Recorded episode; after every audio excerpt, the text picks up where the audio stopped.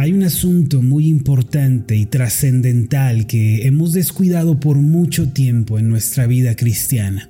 La razón por la que muchos creyentes no reciben una comprensión más profunda sobre Dios y lentamente dejan de experimentar aquella paz que los desborda se debe a que han dejado de llevar vidas de alabanza y de acción de gracias delante de Dios. Cuando una persona deja que su mente se llene del afán y de la ansiedad de la realidad y deja de alabar a Dios con un corazón sincero, lo cierto es que tal persona va a caer en la amargura, en la ansiedad y en el temor.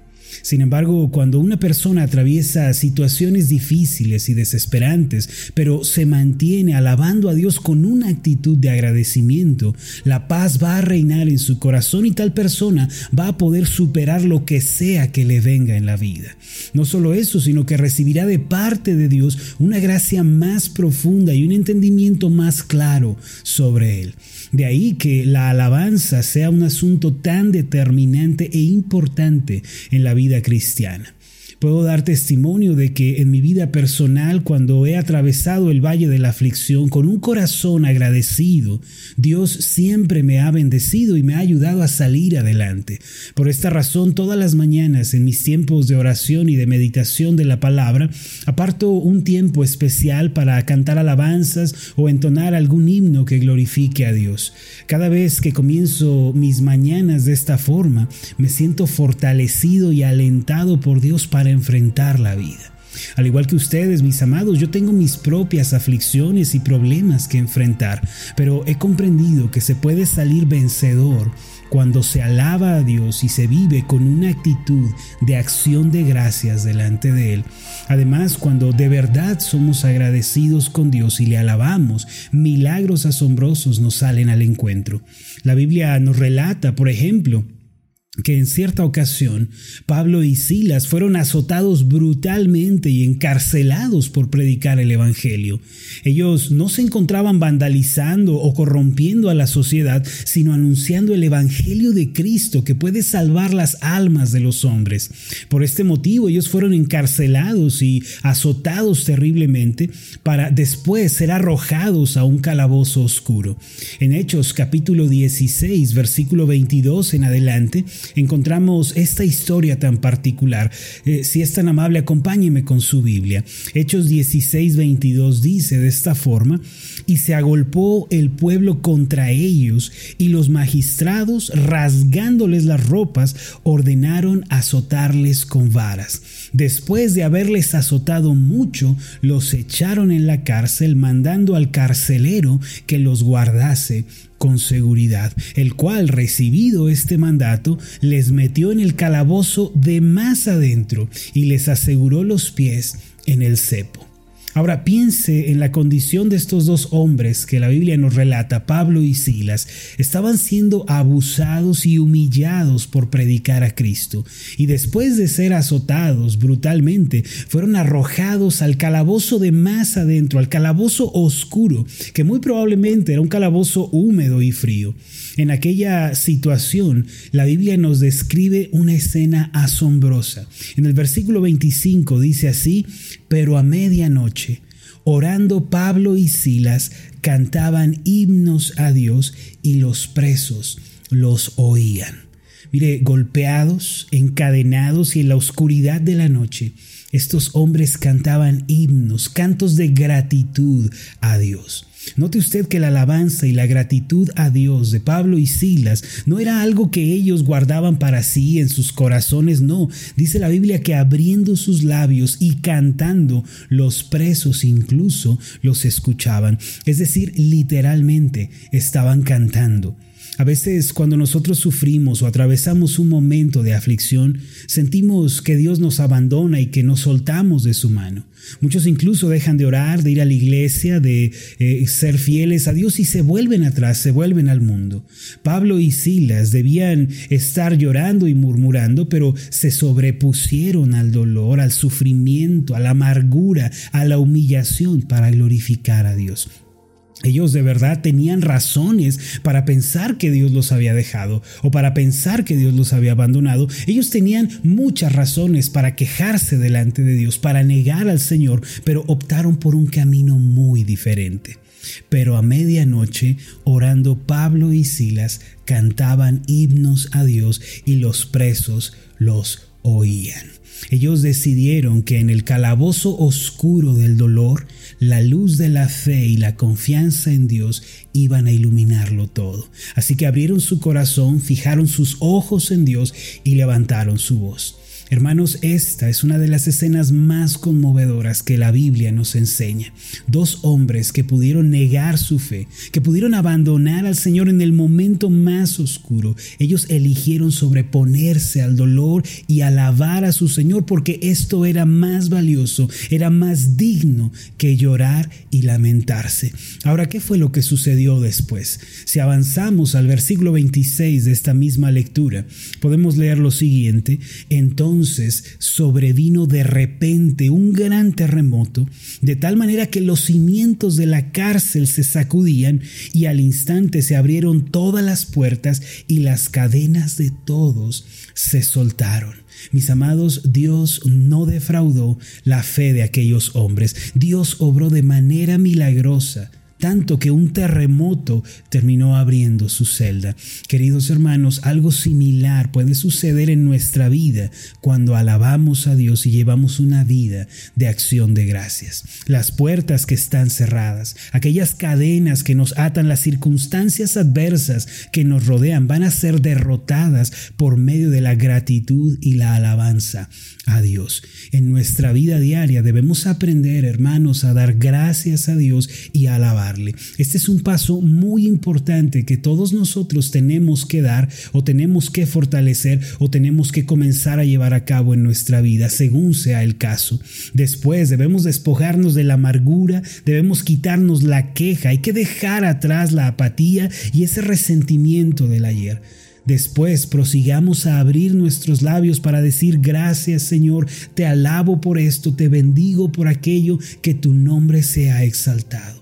Le pido que siempre recuerde que existe un asombroso poder en una vida llena de gratitud y alabanza a Dios. Por cierto, es fácil dar gracias y alabar a Dios cuando todo marcha bien. Pero si damos gracias a Dios con un corazón humilde, cuando pasamos por las noches oscuras de la vida, entonces un milagro extraordinario viene a nosotros. Dios echa fuera la oscuridad y el fracaso de nuestra vida y nos lleva a la luz. Puede que nos parezca algo ajeno e inusual, pero la Biblia nos anima continuamente a tener tiempos dedicados a la alabanza a Dios. No solo debemos leer la Biblia y orar, sino que también debemos tener esos tiempos en los que abrimos nuestros labios y cantamos al Señor. Esto era algo que el apóstol Pablo tenía tan en claro que dejó esta enseñanza escrita eh, a los colosenses. Fue tal la experiencia que él tuvo que después de haber pasado por esta situación lo comunicó con gran convicción a la iglesia de Cristo. En su resumen sobre la vida antigua y la nueva que encontramos en Colosenses 3, Pablo dio ciertas instrucciones a los cristianos sobre cómo deben vivir ahora que son nuevas criaturas. Allí se nos dice, por una parte, que debemos dejar el pecado a la vez que nos revestimos de misericordia, de benignidad, de paciencia, de humildad. No obstante, dentro de las instrucciones de sobre cómo debemos vivir la vida en Cristo, Pablo incluye una importante indicación sobre la alabanza a Dios. Esto significa que aquellos que de verdad nacieron de nuevo deben incluir en su estilo de vida la alabanza a Dios. En Colosenses capítulo 3 versículo 16 está escrito lo siguiente, la palabra de Cristo more en abundancia en vosotros, enseñándoos y exhortándoos unos a otros en toda sabiduría, cantando con gracia en vuestros corazones al Señor con salmos e himnos y cánticos espirituales. Esta última parte es de suma importancia, cantando con gracia en vuestros corazones al Señor con salmos e himnos y cánticos espirituales. Esto quiere decir que primero debemos disponer el corazón y debemos fijar nuestra mente en el Señor. Entonces podemos proseguir a entonar alabanzas y cantar para Él. Hermanos, esto es algo muy valioso y de mucha importancia que no debemos desestimar. Hoy en día muchos cristianos, si usted lo analiza, se sienten débiles, decaídos, frustrados, se sienten arruinados. ¿Por qué? Porque han dejado de lado la alabanza y han dejado que su mente se llene del afán y de la ansiedad de la realidad. ¿Cuál es la clave para vencer esta terrible condición en la que muchos se encuentran? Uno tiene que sacudirse la apatía, debe disponer su corazón ante Dios y acto seguido tiene que comenzar a alabarle con gratitud en su corazón. Esto es algo que todos los hijos de Dios debemos aprender a hacer. No por nada el libro más largo y grande de la Biblia eh, que es la palabra de Dios, eh, contiene 150 alabanzas y cánticos para el Señor. Se trata del libro de los Salmos. ¿No le parece algo interesante que en la palabra de Dios, la Biblia, haya un apartado especial dedicado para la alabanza y la adoración a Dios? Esto es algo que debe llamar nuestra atención. No solo eso, sino que el libro en donde encontramos más referencias y enseñanzas sobre el carácter de Dios y sus obras poderosas es precisamente el libro de los Salmos. Algo ha de querer decir todo esto, que Dios está muy interesado en el tema de la alabanza y más que nada en el hecho de que sus hijos, sus redimidos, le alaben.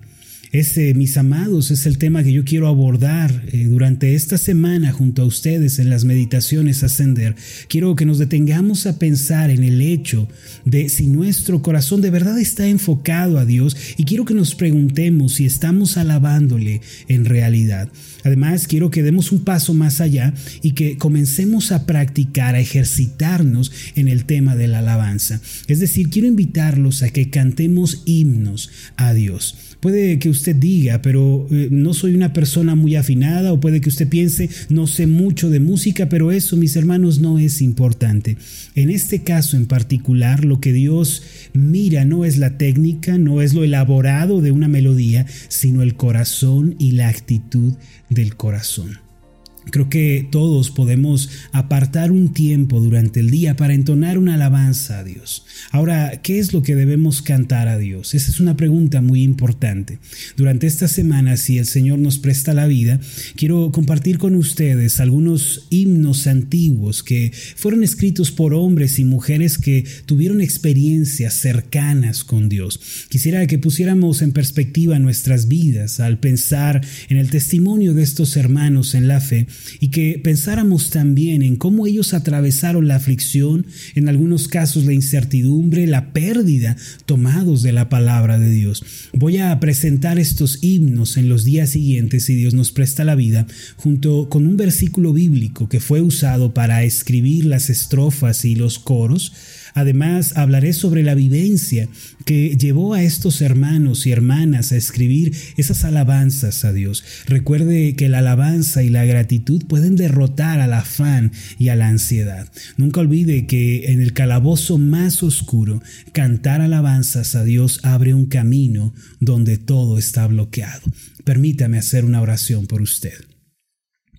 Amoroso Dios, Padre Celestial, Hoy podemos ver a la luz de tu palabra que hay un camino preparado por ti para atravesar el sufrimiento, la aflicción y el quebranto.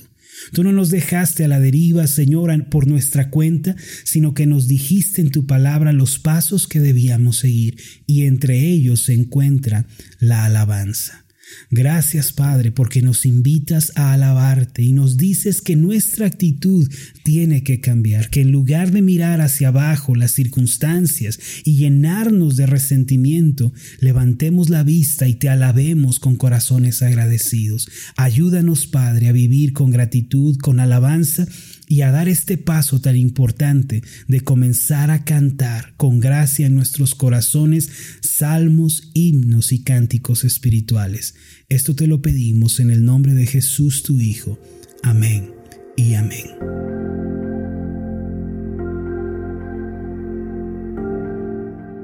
Hola, ¿qué tal? Mi nombre es Marlon Corona, soy el pastor de la iglesia Ascender en la ciudad de Zapopan, Jalisco, en México. Le agradezco mucho por haberme seguido con esta meditación. Mi oración siempre es que usted sea prosperado en todas las cosas y goce de una buena salud, así como prospera en su alma. Lo invito a que ore por las meditaciones Ascender y le pregunte a Dios cómo puede usted ser de bendición para este ministerio. Las meditaciones Ascender son impulsadas y apoyadas por nuestros oyentes. Reciba un fuerte abrazo de mi parte. Que Dios le bendiga. Hasta la próxima.